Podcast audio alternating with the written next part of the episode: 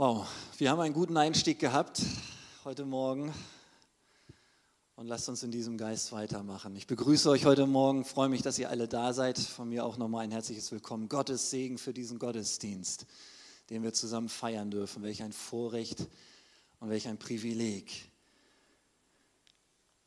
Und Michael sagte, das Wort Gottes möchte etwas bewirken sind nicht einfach Worte, es sind Dinge, die Gott redet und die er aussendet, um in unser Leben hineinzusprechen, zu verändern, uns weiterzubringen. Und lasst uns dafür nochmal beten. Dafür möchte ich einfach Gott jetzt noch einmal bitten und lasst uns zusammen noch einmal vor Gott treten und unsere Herzen aufmachen. Vater im Himmel, ich danke dir, dass du heute Morgen hier bist, mit deiner Liebe, mit deiner Kraft, mit der Ermutigung, Herr, durch dein Wort. Ich danke dir, Vater, dass du Gutes für uns hast. Herr, du hast für jeden von uns gute Pläne. Du hast für jeden von uns etwas Hervorragendes vorbereitet. Und ich danke dir, dass wir heute Morgen kommen dürfen und uns zu deinen Füßen, wie wir gerade gesungen haben, setzen dürfen, um zu hören, was du zu sagen hast. Jesus, und in deinem Namen, Herr, weisen wir alle Barrieren zurück, Herr, alles, was uns hindern möchte, Herr, was sich dazwischen stellen will, heute Morgen dein Wort zu empfangen, dich zu hören, Herr, das weisen wir in deinem Namen zurück. Vater, und wir preisen dich und erheben dich und danken dir. Du bist der Sieger, du hast alles vollbracht, Jesus, und ich danke dir dafür, dass wir mit dir in diesem Sieg unterwegs sein dürfen. Amen. Halleluja.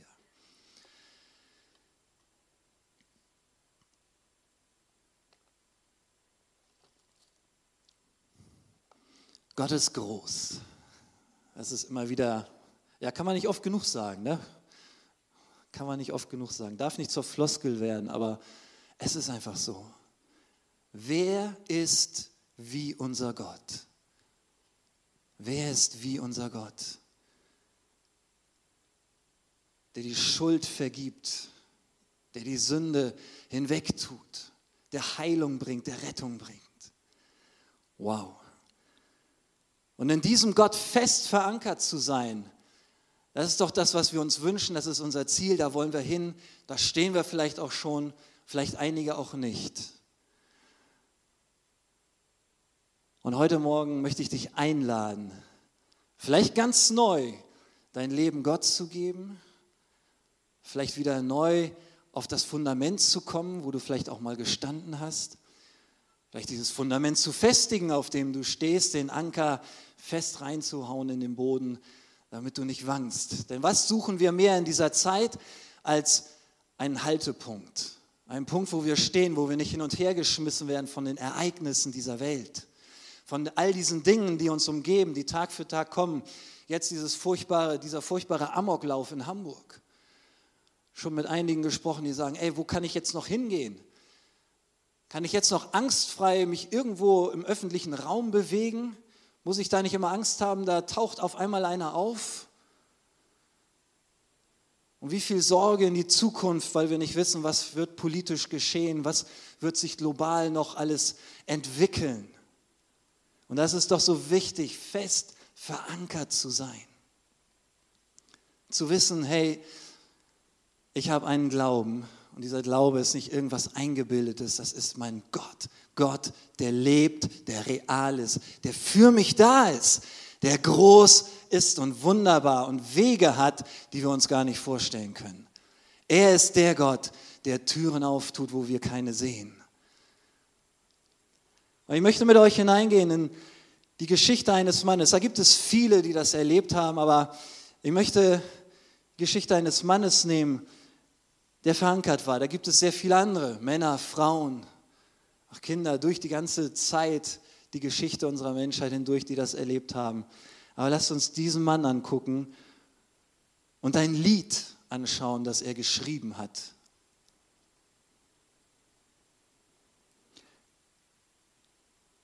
David, um den es heute geht, wir kennen diese Geschichte. Ich möchte ein Ereignis herausgreifen.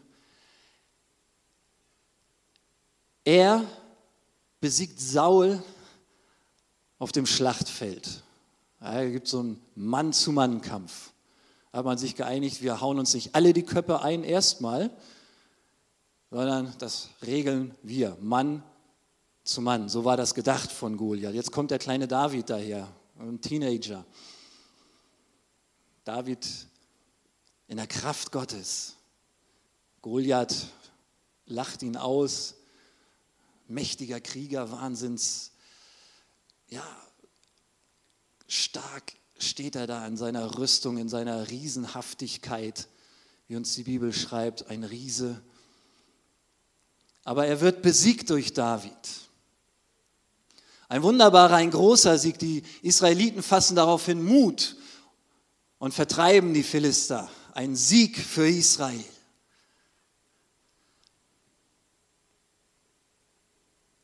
Und so kommt David hinein in den Hof des Königs Sauls, der damals über Israel geherrscht hat.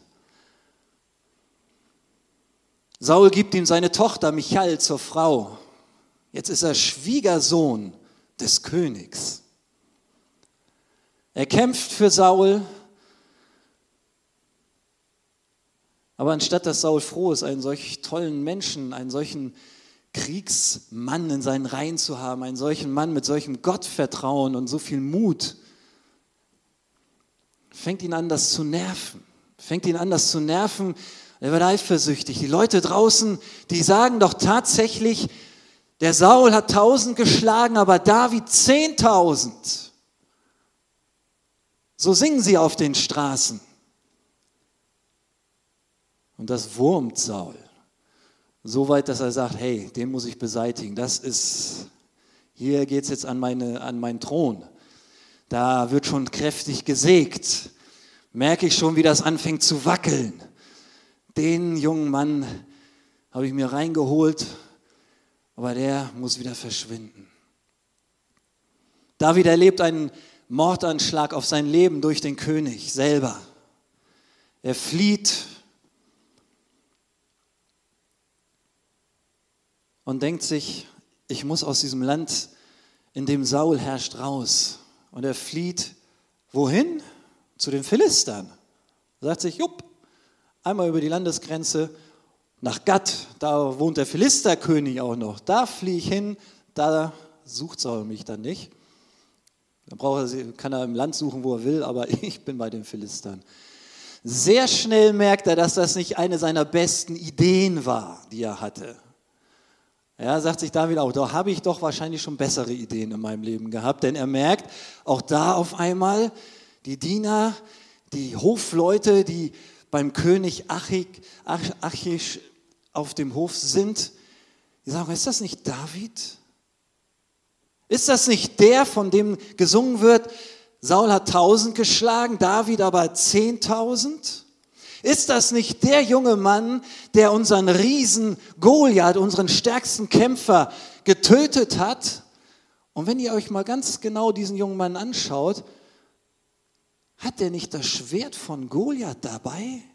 Das hat David nämlich mitgenommen, als er, bevor nach Gad zu den Philistern ging, ist er nämlich noch bei den Priestern vorbeigegangen in Nob die haben ihn nochmal ausgestattet und da hat er das Schwert mitgenommen. Das lag da. Da hat der Priester ihm noch gesagt, hey, wenn du willst, nimm das Schwert mit. Jetzt ist David da und denkt sich, hey, ich wollte vor Saul weglaufen, habe eine gute Idee gehabt, dachte ich zwar, aber scheint wohl doch nicht so zu sein. Mit dem Schwert von Goliath in die Hochburg, also in, das, in die Königsstadt zu den Philistern ziehen, die wissen, wer ich bin. Und nicht nur das, auch Goliath selber kam aus Gad.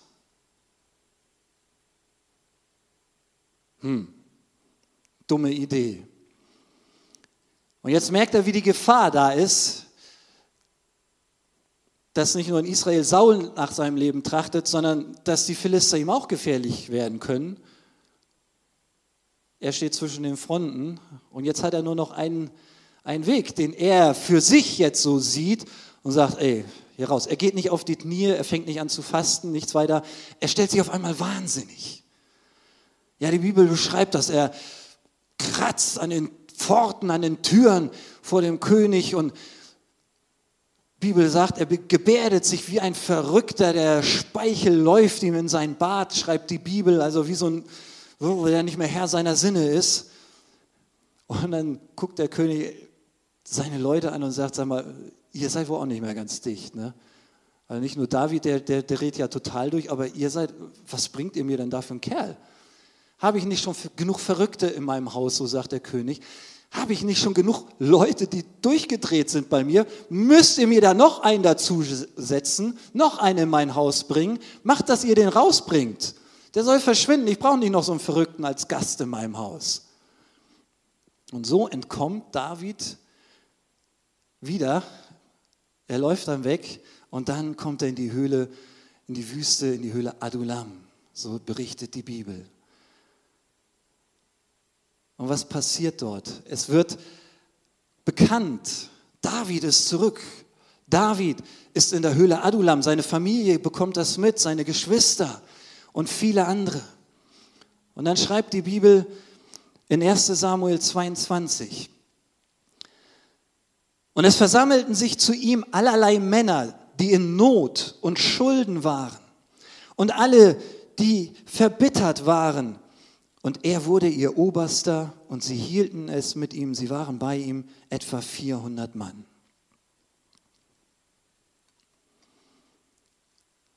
In kurzer Zeit kommen viele Männer zu ihm. Und nicht Männer, die irgendwie gut, ja, die einen festen Stand in der Gesellschaft irgendwie haben, sondern Männer, die in Not sind, Schulden haben Vielleicht nicht wissen, wie sie die bezahlen können, wo der Schuldner hinterher ist. Ein Kassobüro steht vor der Tür und klopft an. Der Gerichtsvollzieher kommt bald und sagt, wow, ich kann nicht zahlen. Jetzt komme ich in die Schuldknechtschaft. Werde ich vielleicht verkauft. Ich mache einen Abzug und gehe zu David in die Höhle Adulam. Da sollen die mich erstmal finden. Ich verschwinde. Reiß aus. Da kommen Leute, die verbittert sind, die sich ungerecht behandelt fühlen, die in Not sind sagen, besser bei David und dann gucken wir mal, was wir aus der ganzen Geschichte machen können. Da wollen wir erstmal Zuflucht suchen. Da kommen wir so ein bisschen vor, ähnlich wie Robin Hood und die Outlaws. Ne? Da ist einer, der sich versteckt und dann kommen sie alle, die da gepeinigt werden und unter der Herrschaft eines Königs leiden und versammeln sich um einen, der das Ganze sagt, hey, wir wollen was anderes, wir werden den Spieß umdrehen. Das hat David nicht gesagt, aber sie sammeln sich bei ihm. Also das ist ein Haufen, wo wir sagen, wow, da haben sich Leute versammelt. Da ist einer, der zum König gesalbt wurde von Samuel, der aber von seinem eigenen König umgebracht werden soll. Der schickt ja auch Suchtrupps raus und sagt, hey, sucht mit dem, bringt mit dem, das ist ein toter Mann. Da ist nicht tot oder lebendig, sondern den will ich tot sehen.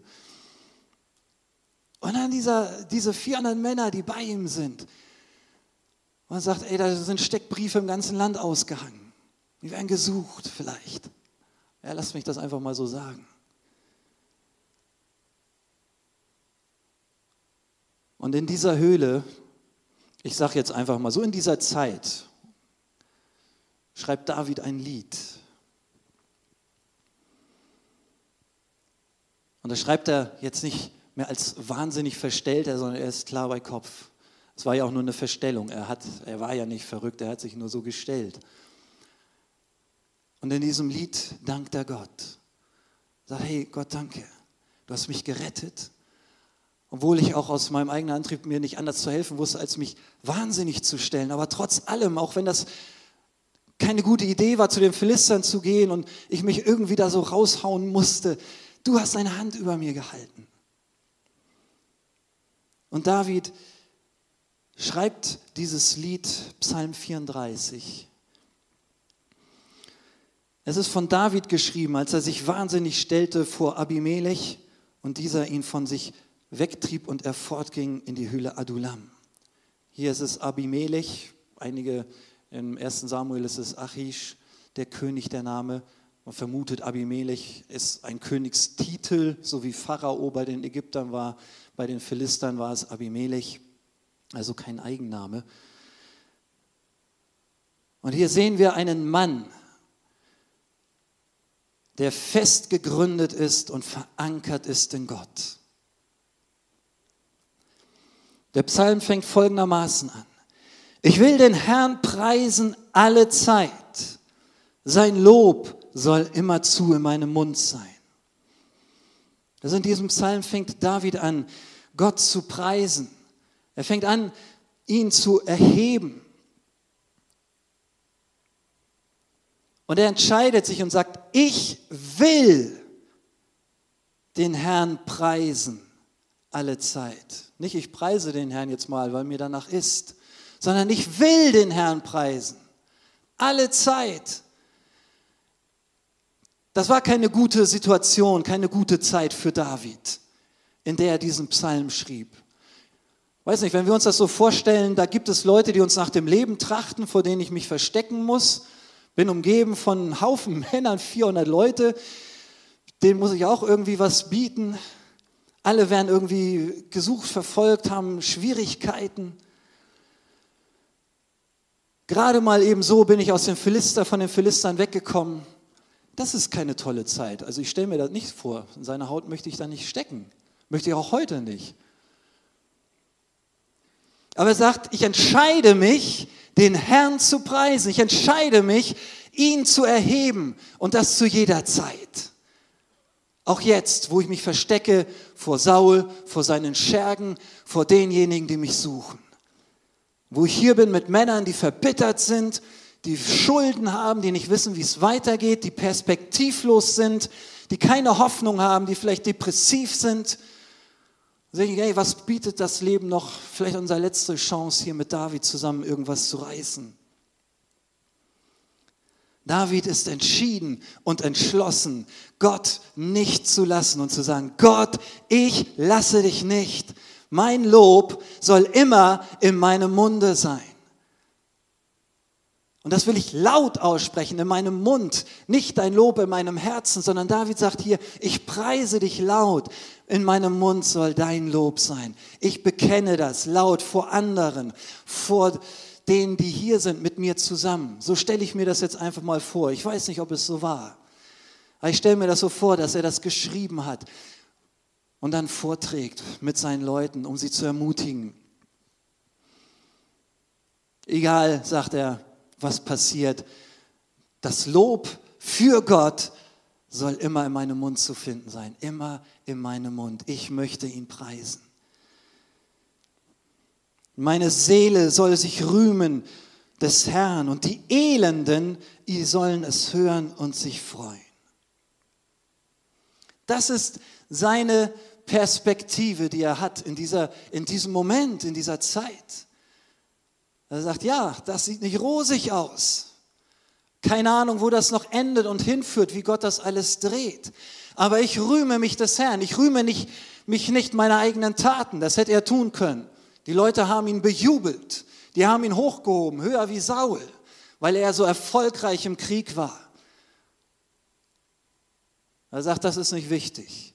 Ich rühme mich des Herrn, meines Gottes. Das, was er für mich tat. Er hat mich jetzt gerade errettet. Er hat mich vor Saul errettet. Ich bin einem Mordanschlag entgangen. Der Speer, der hat mich nicht getroffen. Der ist in die Wand eingeschlagen. Und ich bin davon gekommen. Aus einer dummen Idee, die ich hatte und diesem wahnsinnig Stellen, hat Gott mich errettet aus der Hand der Philister. Ich rühme meinen Gott. Ich weiß nicht, was du hast heute Morgen, wo du stehst. Aber das ist ein Schlüssel dahin, fest verankert zu sein und auf festem Grund zu stehen, zu sagen, Gott, ich entscheide mich, dir alle Ehre zu geben, dich zu rühmen.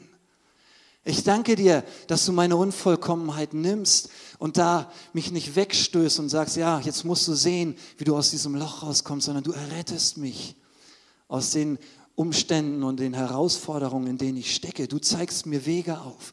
Ich komme zu dir und rühme deinen Namen, rühme deine Taten. Und die Elenden sollen es hören.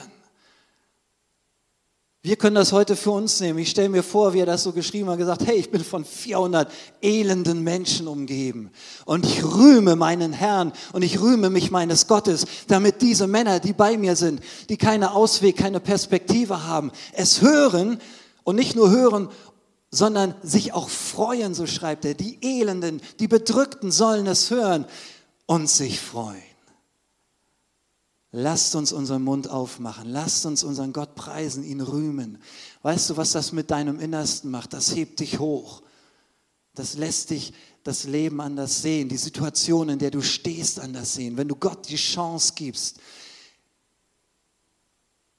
dass er über allem steht und dass du sagst, Gott, du bist derjenige, der allmächtig ist. Du bist der Gott, der die Lösung hat. Du bist ein Gott, der Wege in meinem Wüstendasein bahnt. Der Quellen dort hervorfließen lässt, wo sie nicht sein können. Wenigstens von meiner Perspektive aus. Gott, ich preise deinen Namen. Ich danke dir und lobe dich. Du bist allmächtig, ein Gott, der Wunder tut.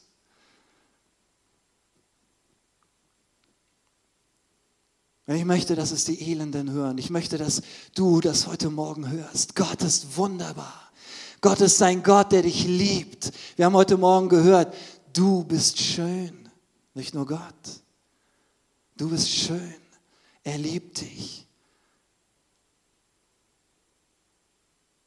Und Gott möchte deine Wege, dein Leben lenken. Er möchte es in die Hand nehmen. Er möchte, dass du fest verankert bist in ihm.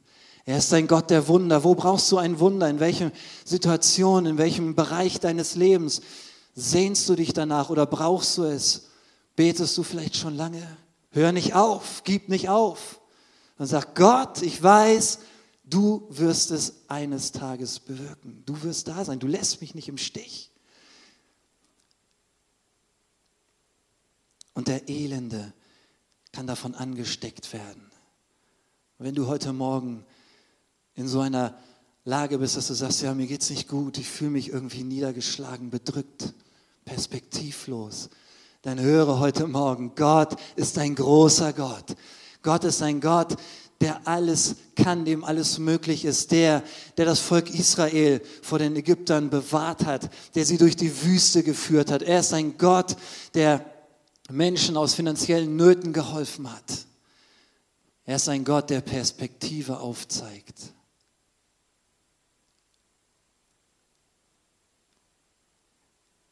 Er ist ein Gott, der für dich kämpft. Und er möchte, dass du das erlebst. Dass du sagen kannst, so wie Paulus es sagt, wenn Gott für uns ist, wenn Gott für mich ist, wenn er sich zu mir stellt, wer soll sich dann gegen mich stellen? Welche Situation soll mich überwinden können? Wir haben heute Morgen davon gesungen, zu überwinden. Lass dich mitnehmen hinein in diese Perspektive, die David hatte.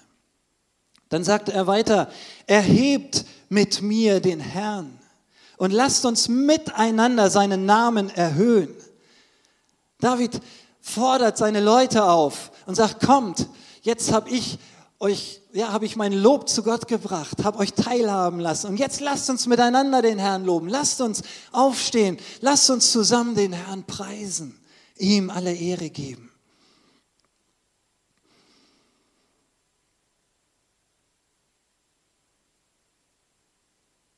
Schaut mit mir zusammen auf den Herrn und hört es nicht nur von mir, sondern stimmt ein in den Lobgesang. Und das hilft, auf Gott zu sagen, wenn ich das wirklich von Herzen tue, nicht nur mit meinen Worten irgendwie so, aber das hilft, wenn ich einstimme mit jemand anderem. Und dabei ist es so wunderbar, dass wir Lobpreis haben, dass wir hier morgens zusammenkommen und singen. Indem wir miteinander singen und unseren Blick auf Gott richten, wird das, was uns niederdrücken will, klein werden. Es wendet deinen Blick ab von der Not hinauf zu Gott. Das ist nicht immer einfach, das weiß ich. Das kenne ich aus eigener Erfahrung, dass man oft so in einer Situation steht und sagt, boah, das ist doch alles Mist, was jetzt gerade läuft. Das ist doch, Gott, warum? Wie soll ich jetzt damit umgehen? Und man sucht eigene Wege. Man weiß es selber und ich erlebe das selber, dass ich dann weiß, ja, jetzt muss ich doch Gott eigentlich Raum geben und Platz geben dafür, aber man bleibt irgendwie so verhaftet in diesem eigenen, ah, das passt mir nicht, das stört mich, das ärgert mich und das muss ich irgendwie auch zum Ausdruck bringen. Das muss doch der andere oder die anderen auch mal merken. Also ich sage nicht, dass man nur äh, irgendwas, so eine Maske aufziehen soll, ne? mir geht es immer gut und innen drin brodelt das, sondern so aus dem Herzen, ich sage, ja Gott, ich weiß, das ist, oh, ich würde jetzt am liebsten irgendwie den anderen links liegen lassen, weil mir das nicht passt, wie er mich behandelt hat. Ich weiß, das ist schwer, dass man dann sagt, ja, ich will trotzdem in Liebe auf ihn zugehen. Ich will ihn trotzdem annehmen und ihn segnen im Namen Gottes. Wie viele von euch hier oder an dem Bildschirm, ich weiß es nicht, sind ungerecht behandelt? vielleicht gerade in diesem Moment haben das erlebt. Und Gott sagt, ich bin bei dir. Ich stärke dich. Aber komm du und vergib. Was habe ich dir gesagt? Bete für, deine, für die, die dich ungerecht behandeln. Und liebe diejenigen, die dich anfeinden, die nichts Gutes von dir wollen.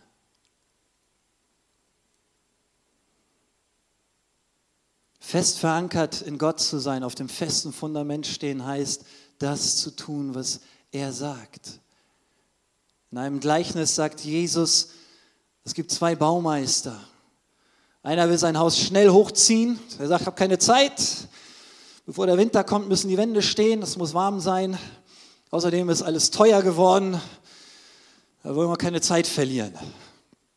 So eine Bodenplatte braucht man nicht unbedingt für ein Haus. Das Gießen der Grundplatte lassen wir weg, stampfen die Erde schön fest, holen dicke Walzen, die lassen wir da drüber fahren, rütteln das Ganze nochmal richtig gut durch, dann ist der Boden fest und dann fangen wir an, die Mauern hochzuziehen. Ah, gut, schnell das Haus hingestellt, wups, die wups, nach dem Sommer, hat im Juni angefangen, im September steht das Ganze. Wunderbar. Und er zieht ein und freut sich. Ein anderer, der macht sich erstmal auf die Suche und sagt, wow, wo kann ich das Haus hinstellen? muss man einen guten Untergrund finden. Damals war das nicht so, dass man Betonbodenplatten gießen konnte. Da musste man wahrscheinlich sehen, dass man einen Untergrund findet, der felsig war, wo man zwar Erde drüber hat, aber der Untergrund, der fest war, wo man nicht sagte, das irgendwie weicht das alles auf, wenn es mal richtig regnet, zieht einem das die Füße weg. Und er hat geguckt und gesagt, hey, hier, da habe ich was gefunden, Bauplatz das sieht gut aus, felsiger Untergrund, da kann ich was drauf machen. Und er fängt an, schon allein die Suche hat zwei, drei Monate gedauert und dann fängt er an zu bauen. Der wird erst im November fertig, ein bisschen kälter. Und Jesus sagt, und dann kommt ein Unwetter. Wir kennen wahrscheinlich die meisten diese Geschichte. Regenmassen stürzen auf die Erde nieder. Das Haus desjenigen, der so schnell die Sachen hochgezogen hat, der gesagt hat, egal, Erde feststampfen reicht auch der muss erleben, wie die Fundamente wegsacken. Ja, die Erde wird weich, die Mauern halten nicht, es geht dahin. Das schöne Häuschen, das gute Geld, was man investiert hat, alles weg. Und der andere, der kann sich freuen. Das prasselt, das ist ungemütlich. Denkt man auch, Mensch, hoffentlich hält das Dach, hoffentlich halten die Fenster, hoffentlich regnet es sich rein, hoffentlich ist der Sturm nicht so stark, dass alles wegfliegt, aber es bleibt stehen. Und Jesus sagt, so sind die Menschen, die meine Worte nicht nur hören, sondern auch tun. Sei fest verankert und tue die Dinge, die wir in diesem Wort lesen. Das ist so wichtig für uns, dass wir das tun, was er sagt, dass wir gehorsam sind.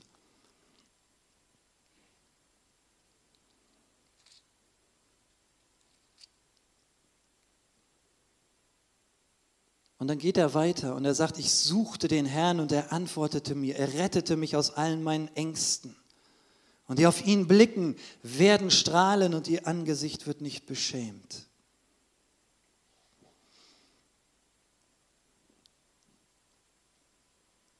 Gott suchen. Haben wir heute Morgen auch gesungen. Ich suche dich. Wie oft machen wir uns auf die Suche zu Gott, also wirklich auf die Suche ihn zu finden. Jesaja 29. Lass uns doch mal kurz hineingehen.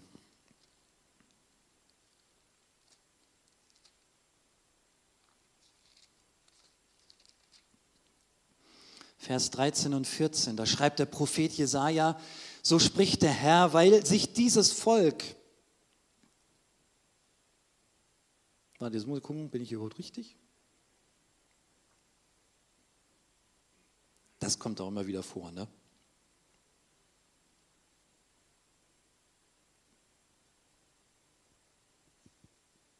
Da habe ich mich vertan. Nein, das vergesst mal wieder, den Jesaja 29. Da bin ich doch tatsächlich durcheinander gekommen.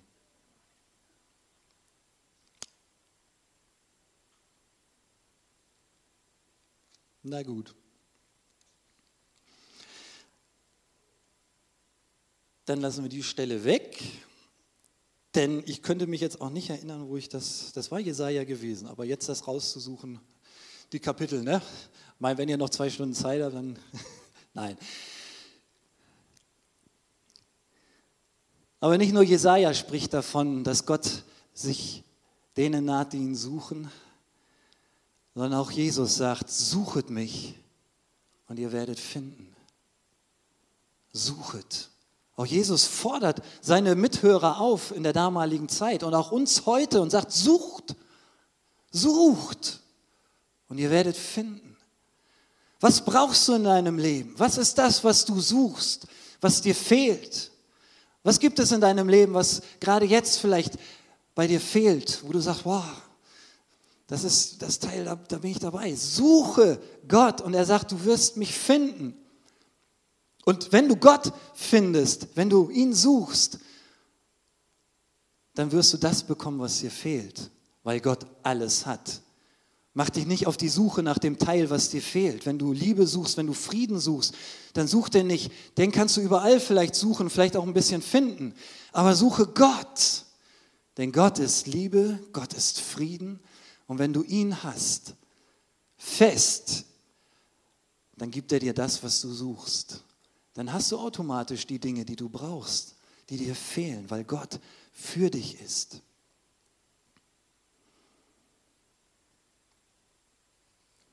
Gott suchen ist so wichtig. Das ist eine Sache, die wir aktiv tun müssen. Das ist eine Sache, die man nicht passiv hat, dass man sich hinsetzt und wartet, oh, wann wird es passieren? Wann werde ich aus meinem Elend befreit? Wann werde ich meinen Frieden finden?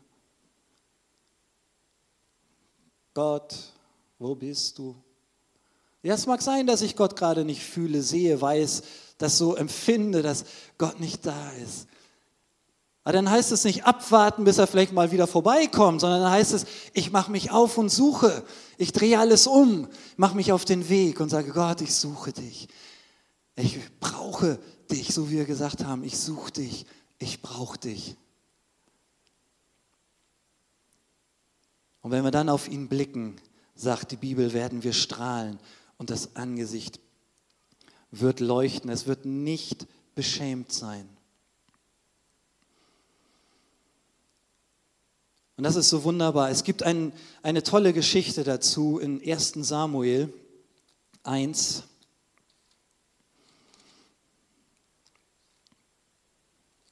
Und im 1 Samuel beginnt die Geschichte von Samuel. Wer hätte das gedacht? Ja? Es wird uns die Geschichte von Samuel im ersten Buch Samuel erzählt. Aber wie startet das? Da gibt es eine Frau, die Hannah heißt, die darunter so leidet, dass sie keine Kinder bekommen kann. Und das war schlimm in der damaligen Zeit. Das ist heute auch noch furchtbar. Ja, ich glaube, das ist für Frauen, die sagen, sie können keine Kinder kriegen, wenn es an ihnen liegt ist das nicht schön? Das ist eine Sache, damit muss man umgehen können. Damit muss man sich auseinandersetzen. Und diese Frau wurde damals aber, ja, es war kulturell einfach noch sehr schwierig. Und dieser Mann hatte noch eine andere Frau, die hatte Kinder. Und das war eine Schande für sie, dass sie keine Kinder bekommen konnte. Sie war beschämt über diesen Zustand. Aber in 1 Samuel 1 geht sie zum Haus des Herrn. Sie betet so bitterlich, dass der Priester Eli denkt, sie ist betrunken, aber sie sagt, nein, mein Herr, ich bin eine Frau von beschwertem Gemüt, von niedergeschlagenem Gemüt. Ich habe kein starkes Getränk getrunken. Ich habe mein Herz vor dem Herrn ausgeschüttet. Ich kann mir das gar nicht vorstellen, wie das ist, dass jemand so sein Herz ausschüttet, so bedrückt ist, so niedergeschlagen ist, dass jemand meint, dass er betrunken wäre. Was muss diese Frau geweint haben? Wie muss sie vor Gott gekommen sein? In ihrer ganzen Scham, in ihrer Schande, in dem ja, Mobbing vielleicht von der anderen Frau, würden wir heute sagen. Und Eli sagt, geh hin in Frieden, der Gott Israels gewähre dir deine Bitte, die du an ihn gerichtet hast. Und dann sagt die Bibel weiter, hier im 1. Samuel 1, Vers 18, und Hannah ging ihren Weg und aß, und ihr Angesicht war nicht mehr so wie vorher und sah nicht mehr traurig aus. Was für eine Veränderung. Eine Frau sucht Gott in ihrer Not, in ihrer Scham, in ihrer Schande, wie man es damals gesehen hat in dieser Kultur. Sie sucht Gott, schüttet ihr Herz aus. Sie geht nach Hause, isst und die Bibel sagt, ihr äußerer, äußerer Anblick, ihr Gesicht, ihre Ausstrahlung, ihre innere Haltung, weil das ist ja das, was unser Gesicht dann zeichnet. Ja, unser Gesicht wird ja von dem gesteuert, was in uns drin ist, wie wir uns fühlen. Und Gott hat sie berührt und sagt, das Angesicht war nicht mehr so wie vorher. Und das ist das, was David hier schreibt in diesem Psalm. Kommt zu ihm. Und die auf ihn blicken, werden strahlen und ihr Angesicht wird nicht beschämt werden. Wenn du auf Gott blickst, kann ich dir garantieren, dass sich deine Ausstrahlung ändern wird. Das Angesicht wird strahlen.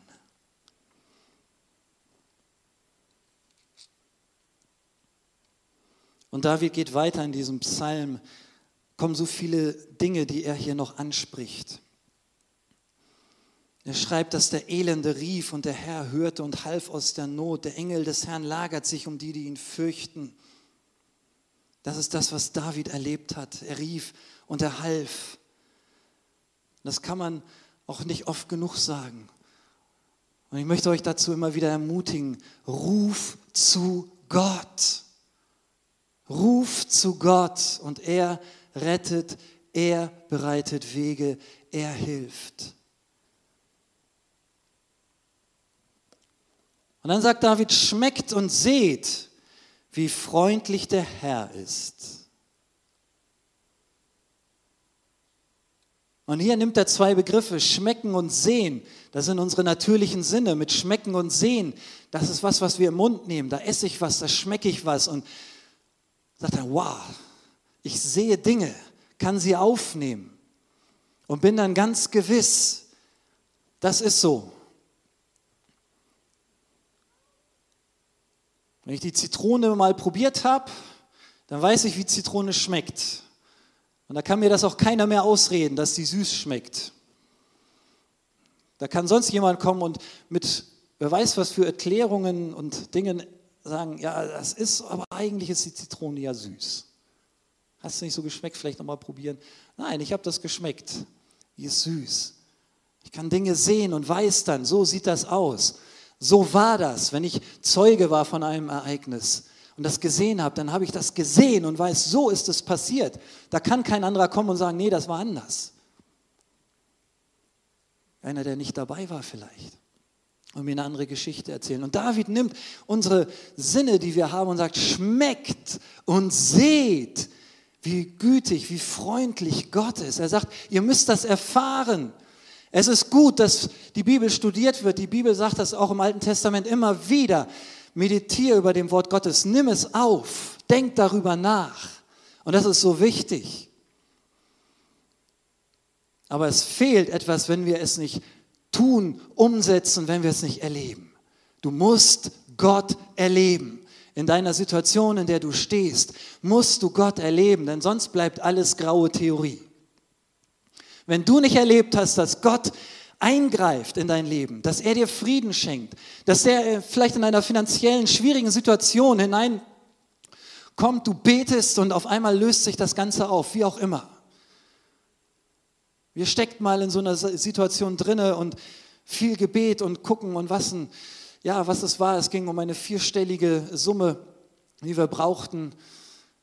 Und Gott kommt und von einer Seite, von der wir es nie geahnt hätten, Freund meines Vaters kennen wir überhaupt nicht, der uns diese Summe einfach geschenkt hat. Wir dachten, ja gut, dann kann man da so einen Raten abziehen, das ist dann besser ohne Zins und wer weiß was alles. Einer gesagt, nein, ich schenke euch das. Das ist sehen, das ist schmecken, wie gut Gott ist, wie freundlich er ist. Und das ist das Wichtigste für unser Leben mit Gott. Du kannst vielfach lesen, Gott ist mit mir, der Herr ist mein Hirte, mir wird nichts mangeln. Wenn du das nicht umsetzt in deiner Situation, dann schmeckst du und siehst das nicht. Dann ist das gelesen, dann ist das Wissen. Es ist wichtig, Dinge zu wissen. Es ist wichtig, das aufzunehmen und auch zu studieren. Keine Frage. Aber ohne das Erleben, dass Gott bei mir ist. Ohne zu erleben, wie Gott mich vor einem Unfall bewahrt. Wie ich auf einmal doch aufmerksam war, was ich nicht gesehen habe und dann doch in die Bremse gegangen bin oder mit dem Fahrrad rechtzeitig anhalten konnte oder wer weiß, was alles passiert auf dieser Welt. Da gibt es so viele Dinge, die einfach passieren können. Erlebe Gott. Erlebe Gott. Streck dich danach aus und sag, Gott, ich möchte dich erleben. Ich möchte sehen, wie das, was hier drinnen steht, passiert. Die Gott, die Güte Gottes schmecken und sehen. 1. Petrus 2, 2 bis 3. Da schreibt der Apostel Petrus und sagt, ihr neugeborenen Kinder, ihr sollt begierig nach der unverfälschten Milch des Wortes sein, damit ihr durch sie heranwachst, wenn ihr wirklich geschmeckt habt, dass der Herr freundlich ist. Auch Petrus nimmt dieses Bild und sagt, ihr müsst das schmecken, ihr müsst es erleben. Nehmt es auf, das Wort, und setzt es um.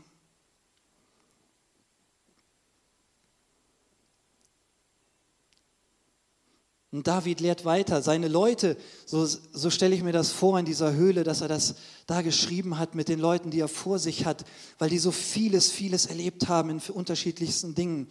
Und er lehrt sie weiter und sagt, kommt in der Furcht zu Gott, in der Furcht des Herrn.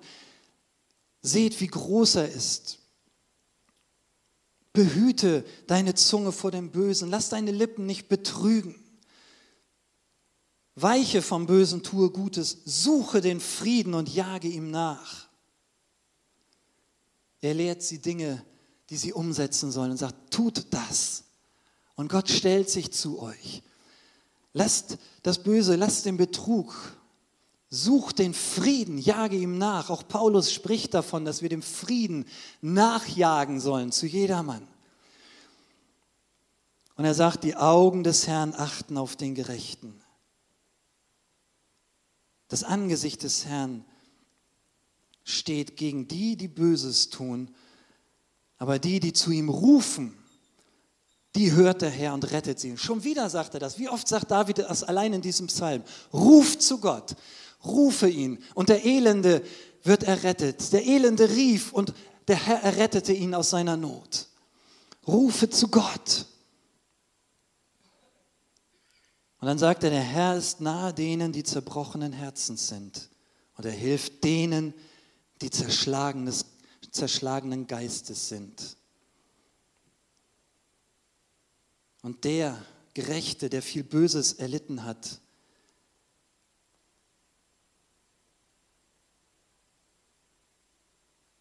den wird Gott hochheben. Da stellt sich Gott dazu. Er rettet ihn. Gott ist nahe denen, die zerbrochenen Herzens und zerschlagenen Geistes sind. In 1 Samuel haben wir gelesen, dass er Männer bei sich hatte, die verbittert waren, niedergeschlagen, die vieles erlebt haben. Und ich weiß nicht, was du alles in deinem Leben erlebt hast welche Wunden und Verletzungen das Leben durch Situationen, durch Menschen dich hineingeschlagen hat, mit denen du vielleicht heute noch immer kämpfst. Aber Gott sagt, ich bin denen nahe, die ein zerschlagenes Herz haben, die zerbrochen sind in ihrem Innern. Jesaja 61 sagt der Prophet, da spricht er davon, dass der Geist des Herrn auf ihm ist. Auf Jesus gemünzt. Jesus wiederholt das ja im Neuen Testament und bezieht diese Stelle auf sich. Ich bin gekommen, die zerbrochenen Herzen zu verbinden, Gefangene freizusetzen, die in Ketten sind, in die Freiheit zu führen. Hey, du bist in guter Gesellschaft, wenn es dir so geht. Nicht nur dir geht es so, auch David ging es so und seinen Männern. Aber es gibt diesen Weg, auf Gott zu schauen, ihn zu suchen, zu ihm zu rufen und zu erleben, dass Gott hilft und dass er dein Anker ist, dass er dein festes Fundament ist, sich darauf zu stellen und das mitzunehmen. Dazu möchte ich euch ermutigen. Er ist das Fundament unseres Lebens. Er ist der Anker, der uns hält, dass wir nicht weggerissen werden von den Strömungen dieser Zeit. Fest verankert sein in ihm heißt ihm gehorsam zu sein, ihn zu suchen, ihn anzubeten, ihn zu rühmen und zu preisen und andere mitzunehmen. Und wir werden erleben, wie Menschen und Elende, so wie die Bibel es sagt, die in Not und Bedrängnis und Bedrückung leben, freigesetzt werden. Das ist doch das, was wir uns wünschen. Das ist das, was wir als Gemeinde vor Augen haben, dass wir sagen, Gott, wir wollen, dass diese Räume voll werden. Wir wollen, dass Menschen gerettet werden. Da draußen ist die Stadt voll von solchen Leuten, wie die Bibel erzählt, wie die Menschen, die bei, bei David in der Höhle waren. Jetzt ist es an uns, dass wir fest gegründet sind, fest verankert sind, geschmeckt haben, wie Gott groß und gütig ist, es gesehen haben, es erlebt haben und sagen, hey, ihr da draußen, erhebt mit mir den Namen des Herrn. Stadt Neumünster, ich rühme und den Gott, der große Wunder tut. Lasst uns aufstehen als Gemeinde und unseren Herrn alle Ehre geben. Vater, ich danke dir heute Morgen dafür, dass du hier bist in unserer Mitte. Ich danke dir dafür, dass du den Schrei des Elenden hörst, desjenigen, der bedrückt ist, der niedergeschlagen ist, den Depressiven. Vater, du siehst all diese Menschen. Ich danke dir, dass du auch heute Morgen jeden von uns siehst, ob hier im Raum, ob an dem Bildschirm, ob später wenn nachgeschaut wird. Vater, ich danke dir dafür, dass du uns erleben lassen möchtest, dass du ein großer, wunderbarer Gott bist, dem alles möglich ist. Jesus, und so bete ich heute Morgen für all diejenigen, die zerschlagen sind. Herr, die tief verletzt und verwundet sind, die vielleicht noch mit Dingen kämpfen, die man ihnen angetan hat, die man zu ihnen gesagt hat, die sie erlebt haben. Im Namen Jesu, Vater, spreche ich deine Heilung hinein. Und wir sagen allen Verletzungen, dass sie geheilt sind im Namen Jesu. Und wenn es bei dir der Fall ist, dass du dich da so fühlst, dann nimm das jetzt an und sag Gott, Heilung in deinem Namen für mein Leben, für, für meine Wunden, für meine Verletzungen. Alle Traumata, die du erlebt hast, sollen verschwinden im Namen Jesu.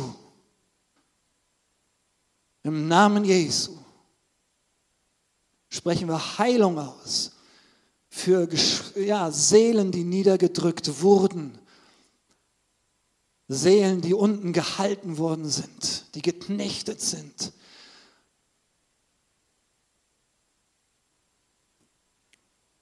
Und Jesus hat es nicht nur damals gesagt, sondern auch heute, komm her zu mir,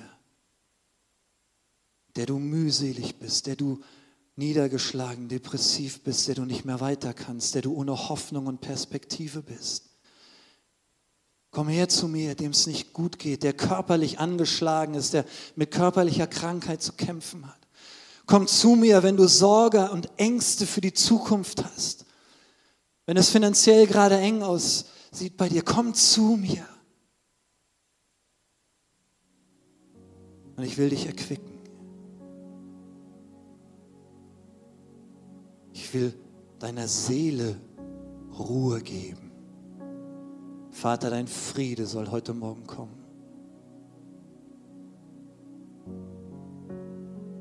Herr, bei David versammelten sich 400 Männer. Herr, die keine Perspektive, hoffnungslos waren, deprimiert waren, ob ihrer Situation, in der sie lebten. Perspektivlosigkeit vor Augen hatten, vielleicht Zukunftsängste auch hatten.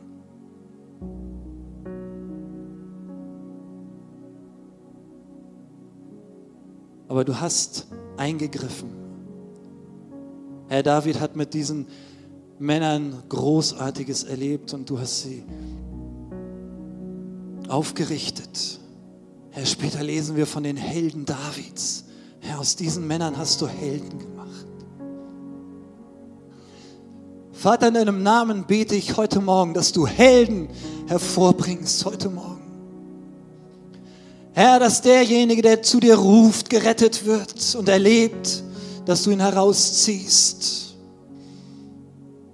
Herr, wir brauchen dieses feste Fundament unter unseren Füßen um dieser Welt glaubhaft zu vermitteln, du bist der einzige Gott, der lebt, der wahr ist.